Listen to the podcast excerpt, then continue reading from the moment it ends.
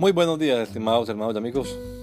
Una vez más estamos aquí con ustedes con deseo de saludarles en el nombre admirable, nombre glorioso, nombre sublime, el nombre de nuestro gran Dios y Salvador Jesucristo, el Señor.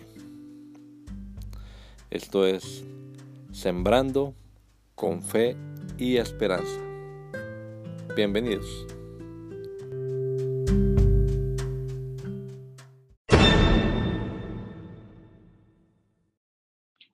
Iluminación, que Él alumbre los ojos de vuestro entendimiento para que sepáis cuál es la esperanza que Él os ha llamado, cuál es la riqueza de la gloria de su herencia en los santos. Efesios 1.18. Que el Señor nos abra el entendimiento para ver. Por ser la Biblia la palabra de Dios, tiene una trascendencia sobrenatural.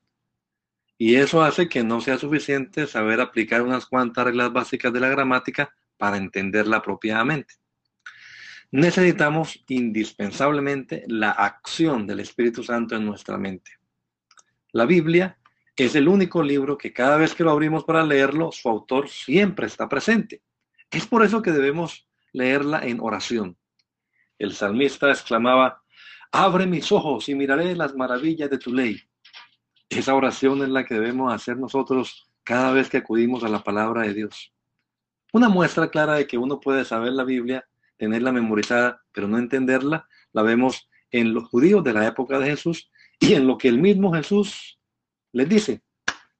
Ustedes escudriñan las escrituras porque les parece que en ellas tienen la vida eterna.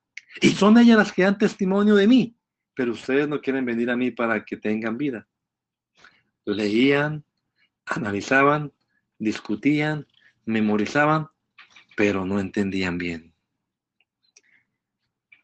Que el Señor Jesucristo nos regala a todos un hermoso día hoy. Maranata. Gracia y paz.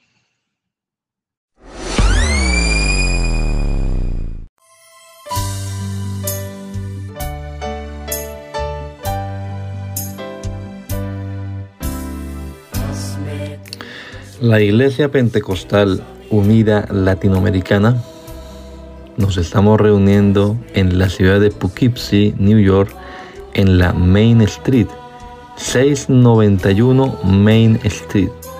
Allí estamos los días sábados a las 7 de la noche celebrando nuestro culto evangelístico, predicando el Evangelio del reino de Dios y el nombre de Jesucristo.